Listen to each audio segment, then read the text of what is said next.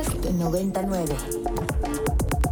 Y bueno, ahora sí vamos a pasar a lo sabroso que siempre son las entrevistas con nuestras invitadas que vienen a cabina. En este caso está con nosotras Lorena Abramson, que pertenece al equipo del SEX, este centro de exploración y pensamiento que también pertenece a la Ibero, muy cerca del metro Barranca del Muerto, ahí sobre Avenida Revolución, y nos viene a platicar sobre la casa de Ariadna, un montaje escénico y dancístico, pero primero bien bienvenida, Lorena. ¿Cómo estás? Hola, Caterina. Muy bien, muchas gracias y gracias por el espacio siempre. Pues venías corriendo, ¿no? Ajá. Y qué bueno que ya estás aquí con nosotras.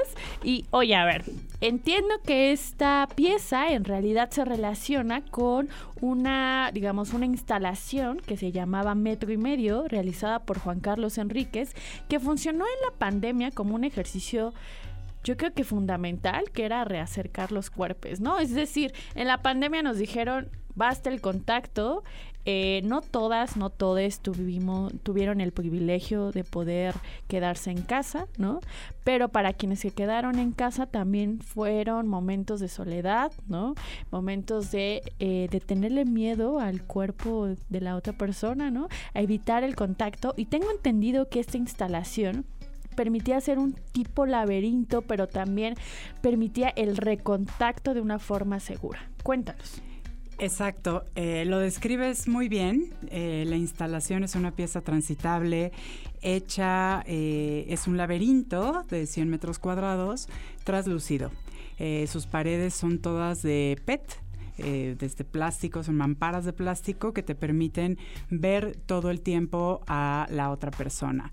Eh, se planteó como un eh, espacio donde solo podían entrar dos personas a la vez, cada una entraba por una puerta diferente, y es decir, que cada una hacía un recorrido diferente, todo el tiempo viendo el recorrido de la otra persona.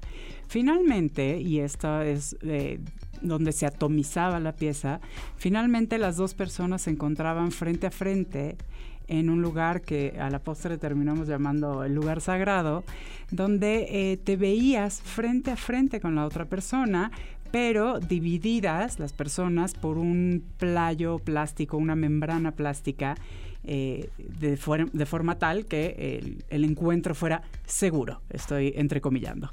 Este, y entonces ese momento de encuentro en esa circunstancia contextual, ¿no? en, medio del momento más tremendo del confinamiento, eh, dio espacio a reacciones increíbles.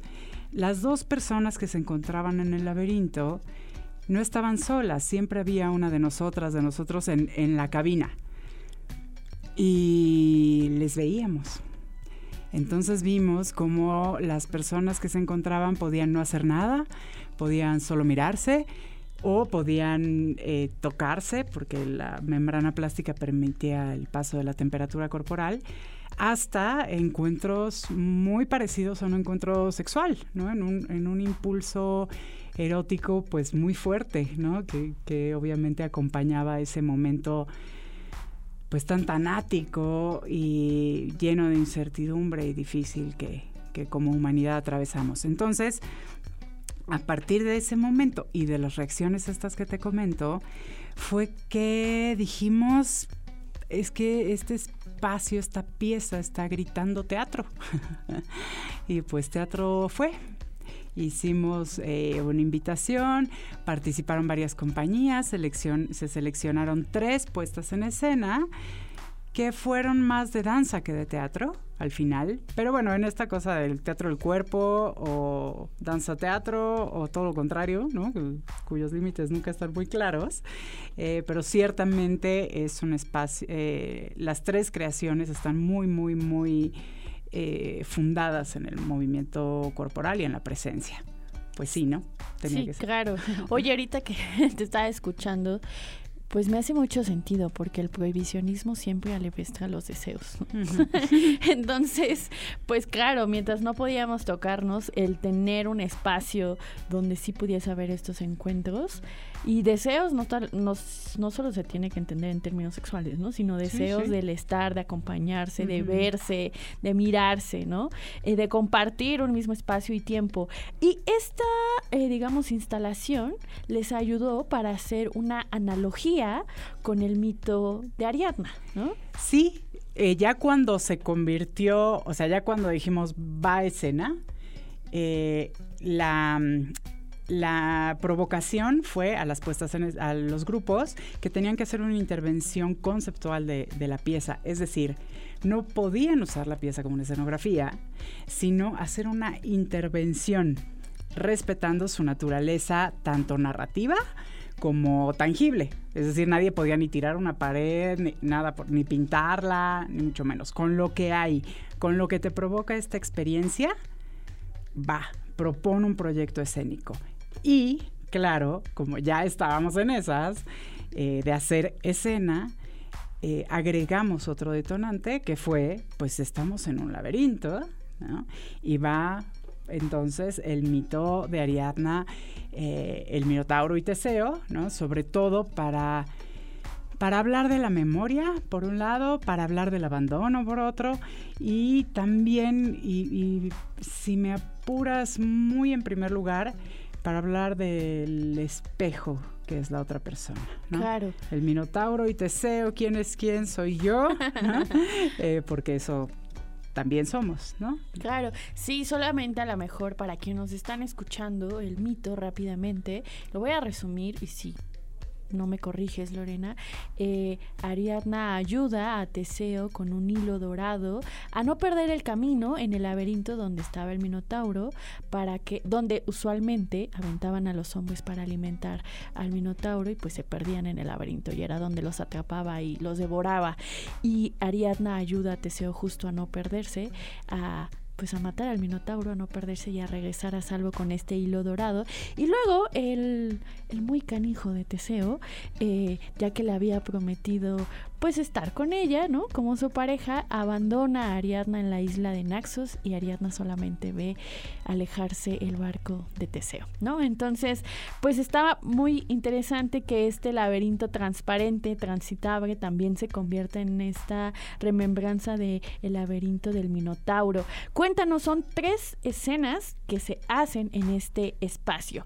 ¿Qué historias vamos a poder observar en la casa de Ariadna? Eh, efectivamente, en un inicio fueron tres puestas en escena diferentes, hechas por grupos diferentes y cada una tuvo su temporada el año pasado y perfecto. Eh, este año, una vez que analizamos bien lo que había pasado con las puestas en escena, notamos que efectivamente tenían hilos conductores entre ellas que hacía posible una suerte de hibridación para eh, hacer con esas tres puestas en escena una puesta. Ahora, el reto cuál fue eh, conservar la narrativa, la identidad, eh, la integridad de cada una de las puestas, eh, completita en una versión sintética y al mismo tiempo pues esto buscar guiños buscar transiciones y sobre todo una lógica narrativa que pudiera presentar como se presenta tres puestas en escena que ahora son una. ¿Qué historia vamos a ver? Eh, así linealmente tenemos una que es eh, un hombre que está atrapado en un suéter que parte de un cuento de Cortázar eh, que se llama No se culpe a nadie, que es este cuento increíble donde este hombre está atrapado en su suéter y termina cayendo por la ventana.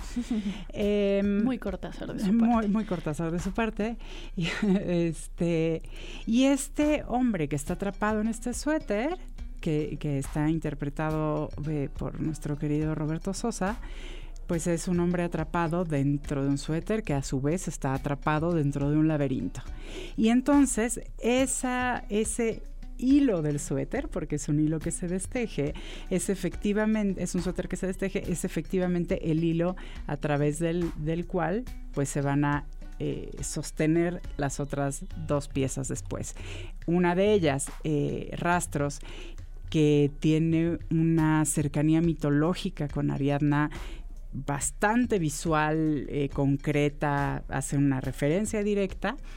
Y finalmente, la búsqueda, que ya es una cosa mucho más abstracta, mágica, debo mencionar que al tener paredes de PET en un laberinto, lo que las y los iluminadores han podido hacer con ese espacio es alucinante, porque claro, es toda la relación, o sea, todos los reflejos que se generaron con la luz, pues ha eh, creado un, pues eso, un espacio, dice Erika Méndez, una de las directoras, atravesamos las paredes.